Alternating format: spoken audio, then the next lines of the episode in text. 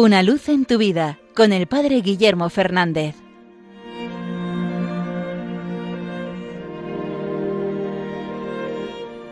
Saludos hermanos de Radio María. Sin lugar a dudas, la noticia más importante para un cristiano en este comienzo del año ha sido el fallecimiento del Papa emérito, de Benedicto XVI.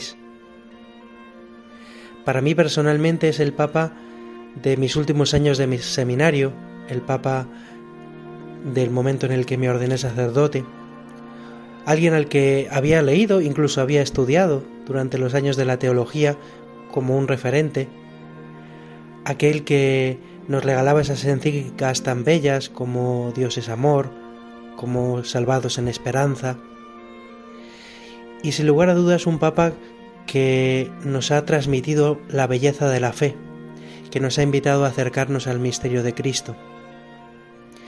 Pero como dicen que una imagen vale más que mil palabras, quizás la imagen con la que yo me quedaría de Benedicto XVI es la imagen de la JMJ. Durante la JMJ de Madrid 2011, en la vigilia que tuvo lugar con los jóvenes en Cuatro Vientos, se produjo una gran tormenta. Todos los que estuvieran allí la recordamos porque nos empapamos de agua. Pero lo bonito fue ver que el Papa también se quiso empapar, que quiso permanecer allí junto a los jóvenes, que en varios momentos le dijeron que había que suspender la vigilia y él dijo que no, que esperáramos. Y después de que amainara esa inmensa tormenta de agua, él dijo aquella frase, vuestra fe es más fuerte que la tormenta.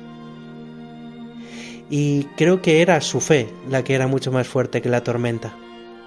Creo que esa imagen del Papa aguantando la tormenta para acompañar a su pueblo es una imagen de lo que debe ser el buen pastor, que sufre con la gente. Por desgracia hoy nuestro mundo puede parecernos como una tormenta que nos ataca, que intenta acabar con nuestra fe, que la pone en cuestión, que quiere echarla abajo. Y cuando uno ve que el pastor permanece firme, que el pastor acompaña al pueblo, que el pastor sufre también las consecuencias de este mundo hostil, se siente a la vez animado y confortado. El pastor es el que va delante del rebaño, el pastor es el que va en medio del rebaño, el pastor es el que va detrás del rebaño cuidando que no se pierda ninguna oveja. Creo que Benedicto XVI ha sido este pastor para la Iglesia. Él es el que ha permanecido firme en medio de la tormenta y así nos ha transmitido la firmeza de la fe. Cristo se nos presenta como la roca sobre la que construir nuestra vida. Demos gracias al Señor que nos envía pastores, que nos envía testigos de esta solidez y de esta firmeza.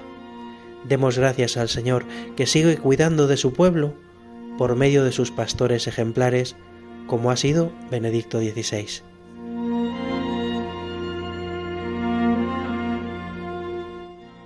Una luz en tu vida con el Padre Guillermo Fernández.